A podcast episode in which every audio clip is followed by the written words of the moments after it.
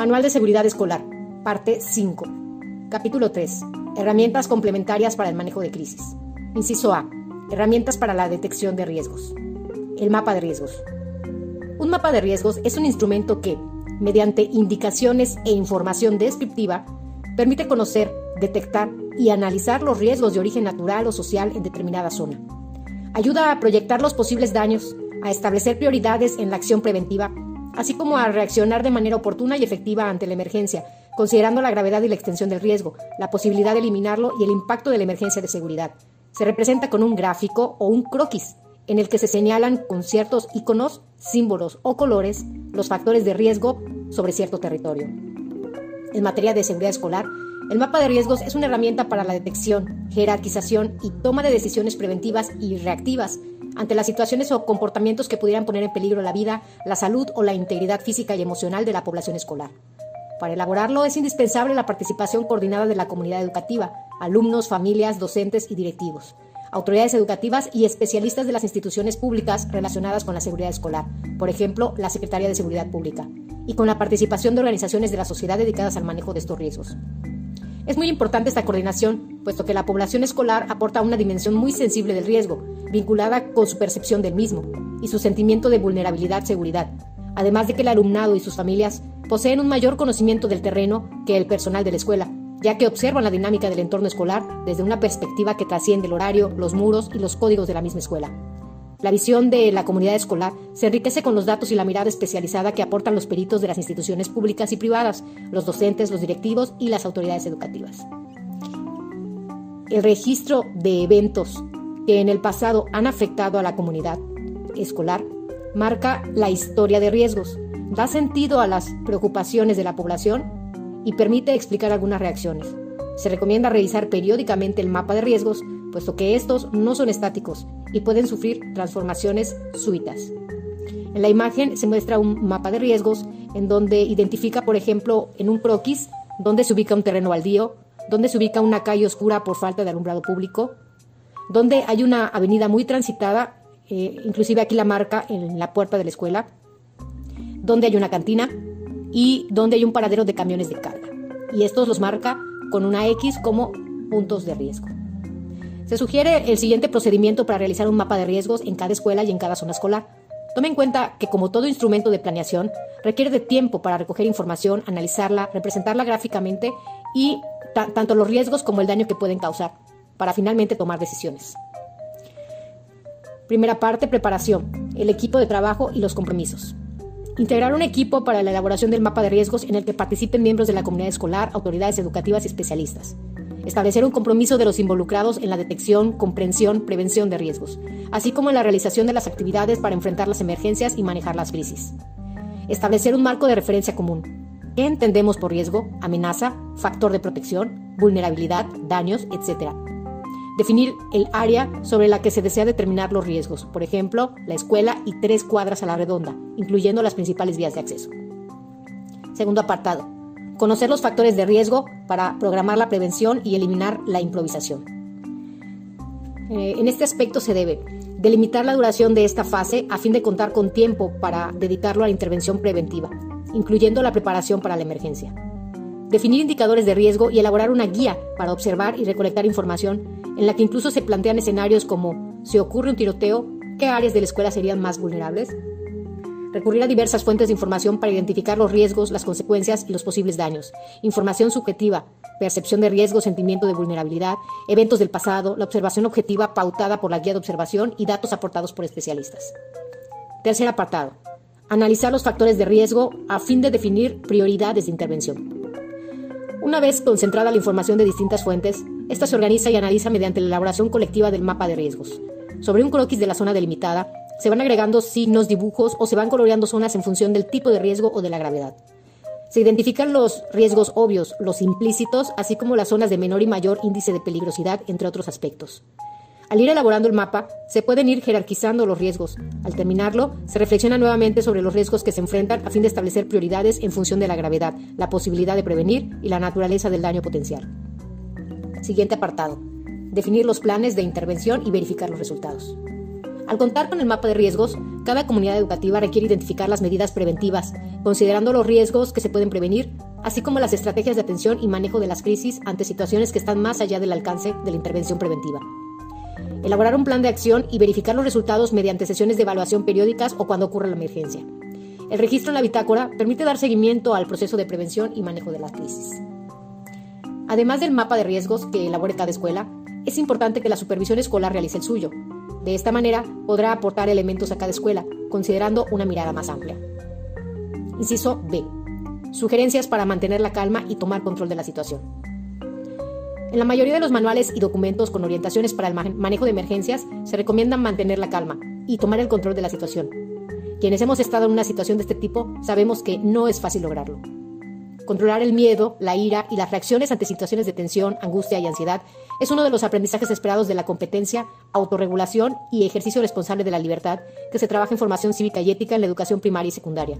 En consecuencia, los docentes requieren fortalecer en sí mismos esta capacidad, no solo para reforzar la inteligencia emocional en el alumnado, sino para poder tomar el control de la situación cuando la emergencia provoca pánico, caos y ansiedad.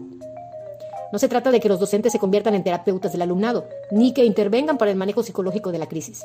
Esto es trabajo de los profesionales que poseen las herramientas que brindan la psicoterapia para ayudar a las víctimas de una emergencia a restablecer su equilibrio emocional. No debemos pedir que el personal docente y directivo realice tareas que no están dentro de sus funciones y para las que no están preparados. Sin embargo, al igual que ante accidentes y emergencias médicas, el personal de la escuela tiene una función preventiva y de primera reacción. Observa el esquema de la página siguiente. Medidas preventivas. El personal requiere aprender a manejar emociones y estados de ánimo como la ira, la ansiedad, el miedo o la frustración. Comprender los riesgos, la información y el conocimiento tranquiliza. En formación cívica y ética y educación física, desarrollar en el alumnado el autoconocimiento y la autorregulación. En educación física y en momentos propicios, aplicar sistemáticamente ejercicios de autocontrol emocional, conciencia de sí y relajación. Dentro de este marco, hay otro marco más pequeño que dice brindar primeros auxilios emocionales. Durante la emergencia, apoyar a quienes tienen crisis de ansiedad o pierden el control para que se calmen y no se pongan en peligro. Durante y después de la crisis, realizar ejercicios básicos de relajación para avanzar hacia el equilibrio emocional. Dentro de este hay otro recuadro más pequeño que dice derivar y canalizar. Derivar a quienes requieran una atención al servicio de orientación y otras áreas especializadas en intervención en crisis. Como podemos advertir, la principal tarea del docente en el manejo de las emociones vinculadas con las situaciones de crisis es formativa y preventiva. En contextos escolares que se encuentran en riesgo, se recomienda realizar sistemáticamente ejercicios de autocontrol emocional y relajación en los que participe el alumnado y el profesorado, a fin de que aprendan a reconocer sus reacciones, a identificar cuándo están tensos y a mantener la calma en situaciones de tensión. La relajación no es un fin en sí mismo, sino un medio terapéutico que se puede emplear para el manejo de la ansiedad, la crisis de angustia y el afrontamiento del estrés provocado por las emergencias de seguridad escolar. El propósito es lograr un mayor control y equilibrio emocional. Se recomienda que en periodos de calma, el colectivo escolar identifique las personas que tienen un mejor control de las emociones para que ellos conduzcan ciertas acciones en el momento de la emergencia y de la crisis de seguridad. Además, se sugiere promover el autoanálisis, de la manera como los miembros del colectivo escolar reaccionan ante conflictos, problemas, sobrecarga de trabajo y otras situaciones que puedan generar tensión. Esta reflexión permitirá tomar conciencia del impacto del manejo de las emociones y la respuesta al estrés en una situación que exige la máxima concentración. De manera individual, es necesario que cada uno de los miembros de la comunidad escolar realice lo siguiente. Que comprenda que existe una reacción fisiológica ante la tensión en la que puede haber un aumento de la presión y del ritmo cardíaco, sudoración y ansiedad. Conozca sus respuestas a la tensión y sus reacciones en los momentos de emergencia. Identifique cuál es su límite, hasta qué punto soporta el estrés y la tensión sin desbordarse. Recuerde que nadie está obligado a lo imposible. Por ello, debe saber a qué se puede comprometer en momentos de tensión y confiar en que cuando ésta lo supere, puede pedir ayuda. Reconozca cómo logra tranquilizarse y controlar las emociones.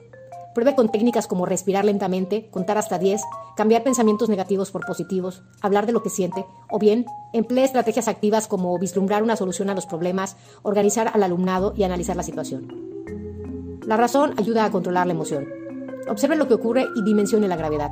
Con frecuencia el alboroto, el ruido de la emergencia y la propia adrenalina hacen que todo parezca más grave de lo que realmente es. Durante una emergencia o cuando se incrementen los niveles de tensión, tome conciencia de lo que siente. Tengo miedo por mí, por mis hijos y por mis alumnos. ¿Cómo está hablando? ¿Estoy gritando? ¿Me he paralizado y no hablo? ¿Cuál es su actitud? ¿Estoy tranquilo? ¿Me está dominando el pánico? Y evalúe. ¿Esta actitud ayuda a poner a salvo a los demás y a mí mismo? En situaciones límite, cuando se sienta desbordado, controle sus reacciones para evitar lastimar a otros y ponerse en riesgo. Procure utilizar una voz pausada. Hable con claridad y no grite. Evite decir cosas de las que luego se pueda arrepentir. Asumir el rol de protección más que el de víctima de la agresión. No tomar la emergencia de seguridad como un ataque personal ni se ponga a la defensiva. La educación física ofrece un marco curricular en el que se pueden realizar sistemáticamente ejercicios que ayudan al manejo de las emociones, los cuales se complementan con actividades similares en el contexto de otras asignaturas. Ejemplos y sugerencias. Actividades para tomar conciencia del cuerpo y de las emociones. Para el manejo de las emociones es indispensable aprender a reconocer las respuestas personales mediante la conciencia de sí, aspecto que se trabaja durante toda la educación básica a través del campo de formación para el desarrollo personal y la convivencia. Para que el alumnado de preescolar y de los primeros grados establezcan una conexión entre el mundo exterior y el interior, se recomienda realizar ejercicios que inicien con la toma de conciencia de lo que ocurre en el entorno, ruido de aves o de vehículos, hora que hacen, em, hora que hacen otros grupos. Posteriormente se invita al alumnado a tomar conciencia de las sensaciones físicas personales. Tengo frío, me duele un pie, tengo cosquillas en la nariz, así como los sentimientos y estados de ánimo. Estoy aburrido, me gusta esta clase. De esta manera el alumnado podrá reconocer que, lo, que le ocurre en su entorno y las actividades que realiza generan una respuesta física y emocional. Ejercicios de respiración. Una de las primeras acciones a realizar para manejar las consecuencias de una crisis de seguridad es tranquilizar al alumnado. Regularizar el ritmo respiratorio y cardíaco ayuda considerablemente. Por ello se recomienda aprender a respirar y observar la manera como lo hacemos. Si los niños están recostados en el suelo, puede hacer un ejercicio de respiración en el que se combina la relajación y la imaginación. Con una música agradable de fondo, Pida que cierren los ojos y que sientan su respiración. Pueden imaginar que el aire que inhalan es de un color, que tiñe sus pulmones con ese color y cuando sale es de uno diferente. Poco a poco van sintiendo cómo un hormigueo recorre su cuerpo. Inicia desde los pies y sube hasta la cabeza, pasando por cada parte del cuerpo. En cada paso deben ir respirando lentamente a fin de tomar conciencia de su respiración. Cuando el hormigueo llega a la cara y a la cabeza, se invita al alumnado a imaginar una luz intensa que los invade y los calma. Se da un tiempo para que los niños disfruten la sensación. Las niñas y niños de preescolar pueden hacer otros ejercicios de respiración más lúdicos, por ejemplo, inflando globos o rompiendo pompas de jabón. Ejercicios de relajación. Se recomienda a lo largo del ciclo escolar hacer ejercicios de relajación progresiva, en los cuales los alumnos contraen y relajan alternadamente los músculos. Estos ejercicios ayudan a que el alumnado reconozca qué se siente tener tensa una parte del cuerpo y que aprecien la sensación de relajamiento. Es muy útil aplicar estas actividades en las que se conjugan ejercicios de respiración tomar conciencia de cómo entra el aire, hacerlo de manera pausada, imaginar cómo las arterias se relajan, de relajación progresiva, tensar y soltar, y de imaginación, por ejemplo, imaginar que se está en un lugar agradable o repetir mentalmente una palabra con un significado positivo. La danza es una importante herramienta para la relajación. Se puede aplicar después del hecho y antes de hablar de lo sucedido. Por ejemplo, ponga música alegre y pida al grupo que la escuchen sin bailar. Luego empiecen a mover una parte del cuerpo con los ojos cerrados y poco a poco irán incorporando partes del cuerpo a la danza, sin seguir ningún orden, solo lo que su cuerpo mande. Inciso C. La construcción de redes locales de protección, manejo de crisis y buen trato. Las sugerencias de prevención y atención de las emergencias y crisis de seguridad escolar que se proponen en este manual solo serán efectivas si se realizan mediante un esquema de intervención en red, una red social está integrada por un conjunto de personas e instituciones que deciden trabajar juntas, unir esfuerzos, recursos, experiencias y conocimientos para que, en el caso de la seguridad escolar, para proteger al alumnado de manera prioritaria y al resto de la comunidad escolar en segunda instancia. Se espera que la escuela, con la coordinación del Consejo Escolar de Participación Social, a través del Comité de Protección Civil y Seguridad Escolar y con el apoyo de la Supervisión de Zona y Jefatura de Sector, promuevan la construcción de redes locales de protección, manejo de crisis y buen trato, en las que participen el alumnado, el profesorado, los directivos, familias, miembros de la comunidad y actores clave del entorno escolar. Los contactos en el exterior, los grupos de padres encargados de comunicar a los demás sobre la evolución de la emergencia escolar o las brigadas de seguridad son algunos ejemplos de redes que se incluyen en este manual. Pero existen otras que se gestan de manera natural, como los grupos de vecinos, los padres de familia de un mismo grupo escolar, las familias ampliadas y otras construidas a partir de relaciones significativas entre las personas. El trabajo de los integrantes del Comité de Protección Civil y Seguridad Escolar se focaliza en la identificación de estrategias de comunicación, intercambio de propuestas y distribución de tareas para aprovechar y potencializar estas redes naturales. Mediante el trabajo de redes se reconoce que la interdependencia y la corresponsabilidad social puede dar lugar al surgimiento de redes familiares, comunitarias o institucionales que refuercen la capacidad preventiva de gestión del riesgo y de reacción de los colectivos escolares. Apoyen a la población escolar para favorecer la protección y la autoprotección. Respondan directamente a las necesidades de sobrevivencia, seguridad humana, desarrollo y bienestar de la población escolar. Apoyen el proceso de toma de decisiones y optimicen el uso de los recursos locales. Mitiguen el impacto emocional de las emergencias y crisis de seguridad al acoger a las víctimas del hecho, dar información relevante, compartir tareas y gestionar apoyos. Para aplicar este enfoque de trabajo, se requiere construir ciertas condiciones como la participación democrática, la capacidad de cooperación, la solidaridad, la empatía y el sentido de comunidad. Inciso D. La escuela no está sola. La coordinación interinstitucional y el papel de la supervisión escolar. Prevenir, enfrentar los riesgos y manejar las crisis de seguridad escolar son tareas que deben asumir de manera coordinada las comunidades educativas, las instituciones públicas y los organismos de la sociedad. A la escuela no le corresponde impulsar la coordinación interinstitucional, sino que esta debe ser el producto de la concertación de esfuerzos impulsados por las autoridades educativas y de seguridad pública. Sin embargo, se recomienda que cada comunidad escolar contribuya a este proceso identificando los contactos clave de instituciones públicas y privadas, cuyo ámbito de influencia incluya de manera directa a la escuela. En este proceso, la supervisión escolar y la jefatura del sector tienen un papel fundamental, pues cuentan con una visión amplia del terreno y la coordinación interinstitucional se ubica en el ámbito de su competencia, por capacidad de gestión y por nivel de autoridad. Se espera que los supervisores y jefes de sector realicen lo siguiente.